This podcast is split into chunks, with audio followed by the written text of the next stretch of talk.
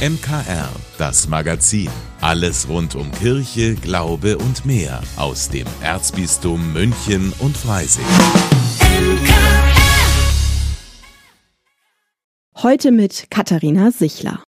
So ganz langsam komme ich in Adventsstimmung. Ich freue mich auf die Zeit mit Weihnachtsfilmen schauen, heiße Schokolade trinken und Geschenke besorgen. Und die gehören natürlich auch schön eingepackt, doch die vielen Schleifen und bunten Papiere machen an Weihnachten nicht nur Freude. Die Deutsche Umwelthilfe geht davon aus, dass äh, zur Weihnachtszeit das Abfallvolumen um ca. 20 Prozent ansteigt in Deutschland, was vor allem an den Geschenkverpackungen liegt die in dieser Zeit vermehrt anfallen. Jeder und jede kennt ja wahrscheinlich selber von zu Hause den Haufen an Papier, Folien und Schleifen und sonstigen, der dann nach so einem Weihnachtsfest herumliegt. Das war Charlotte aus München. Sie engagiert sich bei Rehab Republic. Die setzen sich für weniger Müll ein. Charlotte sagt, Geschenke einpacken, das geht auch nachhaltig. Was sich anbietet, ist natürlich, dass man Zweige oder Beeren oder auch getrocknete Blätter gerade jetzt nach dem Herbst benutzt, um die Geschenke ein bisschen aufzupeppen. Und bei einfarbigem Papier kann man natürlich auch einfach kreativ sein und bemalen, bedrucken oder stempeln, zum Beispiel mit Kartoffeldruck und einfach Wassermalfarbe. Und ja, Bänder können einfach wieder verwendet werden. Und bei normalem Geschenkpapier schauen einfach, dass Tesa und alle Deko ab ist und dann ab damit in die richtige Tonne. Wenn das einfaches mit Farbe bedrucktes Papier ist, kann das ins Altpapier. Wenn es aber ein Papier ist, das mit einer Kunststoffbeschichtung oder mit Glitzer versehen ist, muss es in die Restmülltonne. Hier kann man mal das Papier so anreißen und dann erkennt man ziemlich schnell, ob das beschichtet ist mit etwas. Folien können meist an der Wertstoffinsel in die Verpackungstonne geworfen werden. Oder eben in die gelbe Tonne.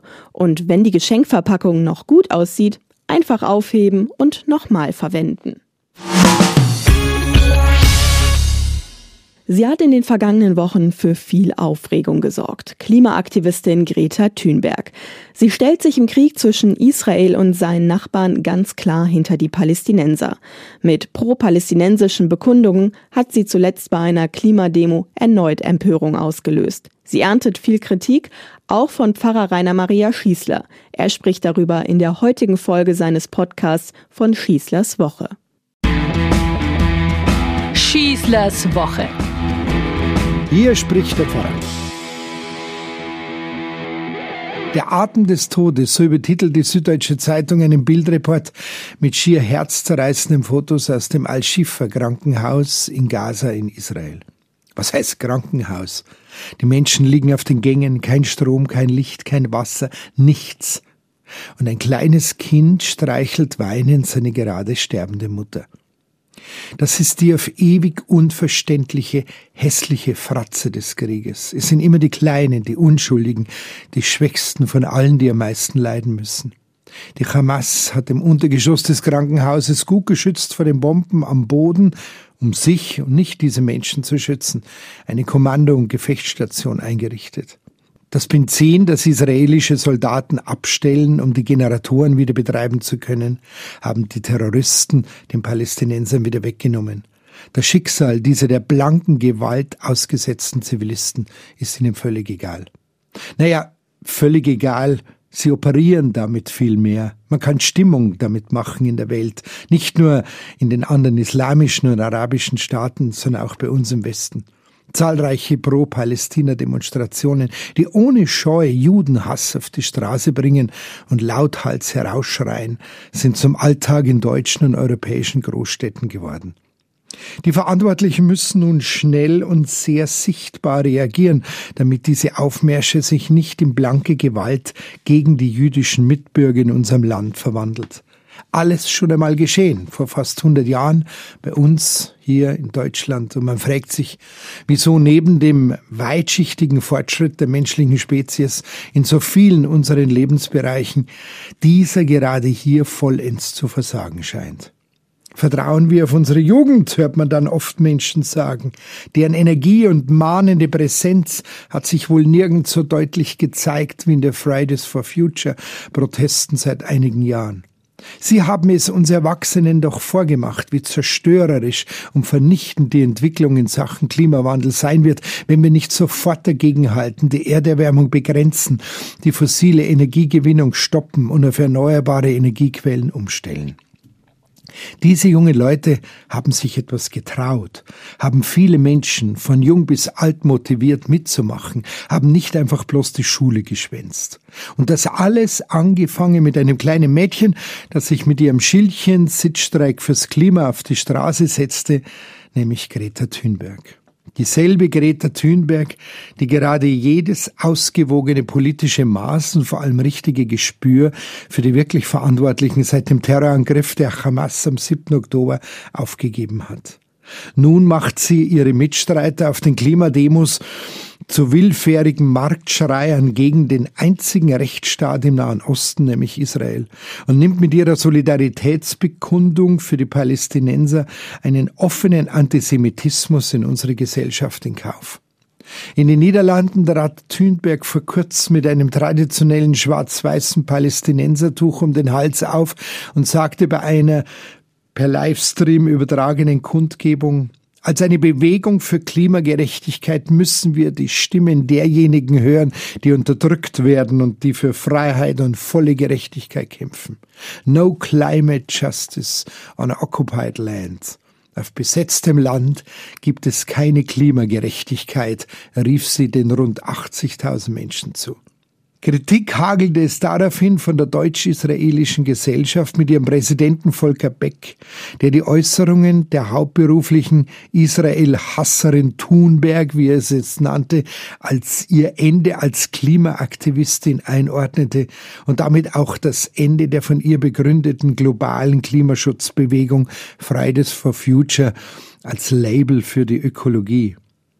Thünberg habe noch kein einziges Mal die israelischen Opfer des Massakers der Hamas vom 7. Oktober mit rund 1200 Toten besonders hervorgehoben, sondern immer nur mit anderen Klimaaktivisten einseitig zur Solidarität für die Palästinenser aufgerufen. Unanständig bezeichnet die grüne Vorsitzende Ricarda Lang Thünbergs Äußerungen, denn sie missbrauche das absolut notwendige und richtige Anliegen des Klimaschutzes für eine einseitige Position zum Israel-Palästina-Konflikt. So habe sie ihre Bedeutung als Gesicht der Klimabewegung diskreditiert, meinte Lang.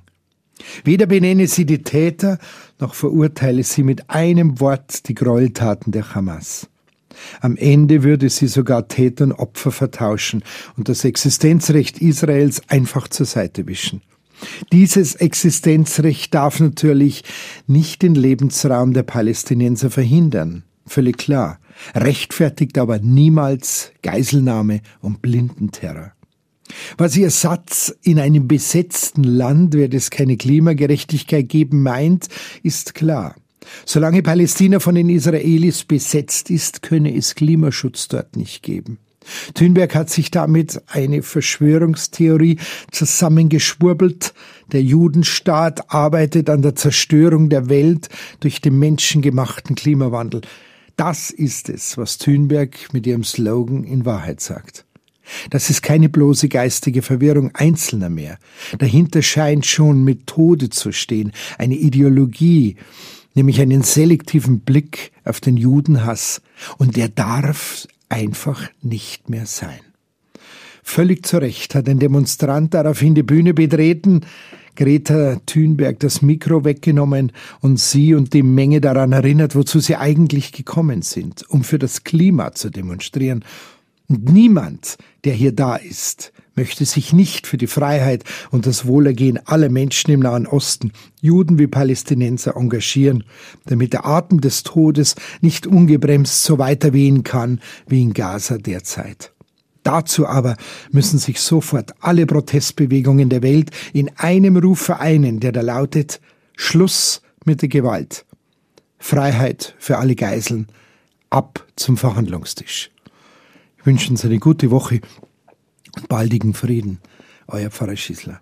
Das war die neueste Folge von Schießlers Woche von und mit Pfarrer Rainer Maria Schießler. Ein Podcast, den Sie jederzeit auf münchnerkirchenradio.de oder auf allen bekannten Streaming-Diensten noch einmal hören und natürlich gratis abonnieren können. Wenn über 1500 Jugendliche im Dom auf dem Fußboden sitzen, ihr Gesangstalent auf der Open Stage unter Beweis stellen und es im Gebäude nach veganem Chili duftet, dann ist es soweit. Jugendkorbi. Die größte Jugendwallfahrt im Erzbistum München und Freising hat am Wochenende stattgefunden. In diesem Jahr wegen Baumaßnahmen in München statt wie üblich in Freising. Meine Kollegin Pauline Erdmann war vor Ort. Selten ist die Straßenbahn so voller Jugendlicher. Überall rufen Gruppenleiter ihre Gruppen dazu auf, zusammenzubleiben, bis sie auf dem Festivalgelände sind. Dort gibt es, wie es sich auf einem Festival gehört, Einlasskontrollen durch die Security. Nur wer ein Armband hat, darf rein. Laute Musik schallt über das Gelände und unter dem Motto Du bist das Thema, freuen sich die Jugendlichen, bei Jugendkorbi zu sein. Weil ich finde, in Jugendkorbi sehr schön eingefangen wird, wie vielfältig Kirche sein kann, welche unterschiedlichen Verbände mitgestalten, welche unterschiedlichen Menschen mitgestalten. So ein bunter Trubel ist, wo man das alles gut aufsaugen kann. Man kommt mit anderen Leuten in Kontakt in der Kirche, man lernt sich besser kennen, was es hier noch so alles gibt. Es ist eine gute, lockere, angenehme Atmosphäre, finde ich. Dass einfach viele jugendliche Leute zusammenkommen und dort einfach zusammen ein Fest feiern. Ich finde sehr schön, weil hier immer Menschen aus fast aller Welt, sage ich jetzt mal, herkommen. Damit das gemeinsame Fest gelingen konnte, gab es viele Aktionen, bei denen die Jugendlichen aktiv werden konnten. Neben Slackline, Kletterwand und DJ konnten sie Stop-Motion-Filme gestalten, ihre Hoffnungen und Wünsche in Form von virtuellen Social-Media-Beiträgen auf einer Fotowand teilen oder auf der Auskotzwand schreiben, was sie einmal loswerden möchten. Auch Kardinal Marx schaute vorbei, gab fleißig Autogramme und hörte den Jugendlichen zu. Zuvor feierte er mit den Jugendlichen Gottesdienst. Denn für ihn ist Jugendkorbi ein wichtiges Fest. Es ist wichtig, dass junge Menschen Orientierung bekommen. Ich glaube, dass das im Geist des Evangeliums noch immer am besten passiert. Das sind ja oft auch Firmengruppen, aber auch Jugendgruppen aus den Pfarreien. Es war jetzt nach der Pandemie nicht so ganz einfach, wieder alle auf den Weg zu bringen. Aber ich bin froh, dass doch viele gekommen sind auch mit guter Stimmung. Und das ist etwas, was Kirche für alle tun kann. Jugendliche zusammenbringen, Jugendliche ermutigen, ihren Weg zu gehen und auch im Geiste des Evangeliums in der Gesellschaft mitzuwirken. Mitgewirkt hat auch Johanna Gressung. Für sie war es ihr erster Jugendkorbi als Leiterin des erzbischöflichen Jugendamts. Beeindruckt hat sie vor allem die Vielfalt an Glaubenserfahrungen, die sie an diesem Abend erleben durfte. Für die Jugendlichen hat Johanna Kressung einen Wunsch. Dass sie so eine Erfahrung machen können wie heute, dass Kinder und Jugendliche einen Platz haben in dieser Kirche, dass sie einen Dom füllen dürfen mit ihren Liedern, mit dem, was sie glauben und denken und dass sie dann an so einem Ort wie hier, an unserem kirchlichen Zentrum und in der Jugendkirche Gemeinschaft erleben dürfen, wo sie sind, wie sie sind. Denn das ist ja unser Motto heute, du bist das Thema, sei du selbst und werde, wer du sein willst und wie Gott dich schon immer gedacht hat. Einen Platz in der Kirche haben auch die Ministranten der Stadtpfarrei Rosenheim gefunden. Sie waren schon öfter bei Jugendkorbi dabei und freuen sich, an dem Abend alte Bekannte wiederzusehen und jede Menge Armbänder und Sticker geschenkt zu bekommen. Jugendkorbi gibt ihnen aber auch Inspiration für ihr Engagement in der Kirche. Ich finde es wegen den Menschen sehr schön. Ich kann mir jetzt eigentlich nicht mehr vorstellen, irgendwie nicht mehr dabei zu sein. Weil ich finde, es ist auch mehr als immer nur, dass die Kirche negativ behaftet ist. Aber ich glaube, wenn man dagegen steht und das auch vielleicht ein Stück weit verändern will und dann mal denkt, was doch eigentlich Schönes alles ist, dass es doch eigentlich richtig viele tolle Aktionen auch gibt. Ich finde, dass oft auch so ein emotionaler Wert dran hängt, dass es auch ein Stück weit einfach auch so die Lust zum Verändern ist. Und ich möchte den Leuten auch zeigen, dass Kirche nicht so alt sein muss, sondern dass es auch freier und familiärer geht. Gegen 22 Uhr endete das Fest. Die Jugendlichen verlassen singend das Gelände und freuen sich schon auf den nächsten Jugendkorbi. Dann voraussichtlich wieder in Freising. Pauline Erdmann für das MKR. Die Gartenfans unter Ihnen, die merken es, die Gartensaison, die neigt sich so langsam zu Ende und wahrscheinlich sind Sie gerade dabei, Ihren Garten winterfest zu machen. Bis zum Frühling passiert dann eigentlich nicht so viel. Meine Kollegin Brigitte Strauß liebt ihren kleinen Garten und genau deshalb war eine ziemlich unscheinbare Zeitungsmeldung ihr Highlight der Woche. Das Highlight der Woche. Hallo, mein Name ist Brigitte Strauß und mein Highlight der Woche war ein Feiertag, der in Kenia gefeiert wurde. Und zwar war das der nationale Feiertag zum Pflanzen von Bäumen. 100 Millionen Bäume sind da gesetzt worden. An einem Tag. Auf die Einwohnerzahl runtergerechnet sind das ungefähr zwei Bäume pro Person. Der Präsident hat den Feiertag ausgerufen, weil die Menschen im Land wissen, wie wichtig Bäume sind, um die Lebensgrundlagen von Menschen, Tieren und Pflanzen zu erhalten. Die Folgen des Klimawandels spüren sie ja jetzt schon, denn in dem Land herrscht seit drei Jahren eine extreme Dürre. Der Präsident und seine Minister haben übrigens auch selbst zum Spaten gegriffen. Natürlich wurden Pflanzmethoden und Baumarten verwendet, die dort auch überleben können, denn dort gibt es viel Forschung und viele Projekte dazu. Was mir so daran gefallen hat, ist, dass jeder mitmacht und es der Regierung so wichtig ist, dass sie den Leuten dafür sogar freigibt. Ich versuche mir das in Deutschland vorzustellen. 160 Millionen neue Bäume an einem Tag. Gepflanzt vom Schulkind aus der Nachbarwohnung, vom SUV-Fahrer und vom Chef eines großen Technologiekonzerns. Weil alle zusammenarbeiten, um die ganz große Katastrophe abzuwenden. Ich durfte in diesem Jahr ein Bäumchen bei uns im Park auspflanzen und habe es den ganzen Sommer über gegossen und sogar im Urlaub eine Urlaubsvertretung dafür organisiert. Mein Bäumchen lebt und ich bin stolz wie Bolle. Es hat etwas mit mir gemacht, dieses Bäumchen. Auch wenn es in Deutschland tausend Hindernisse gibt, solch eine Aktion durchzuführen. Aber wie schön wäre es, wenn wir alle jedes Jahr ein oder zwei Bäumchen pflanzen könnten und dafür sogar einen freien Tag geschenkt bekämen.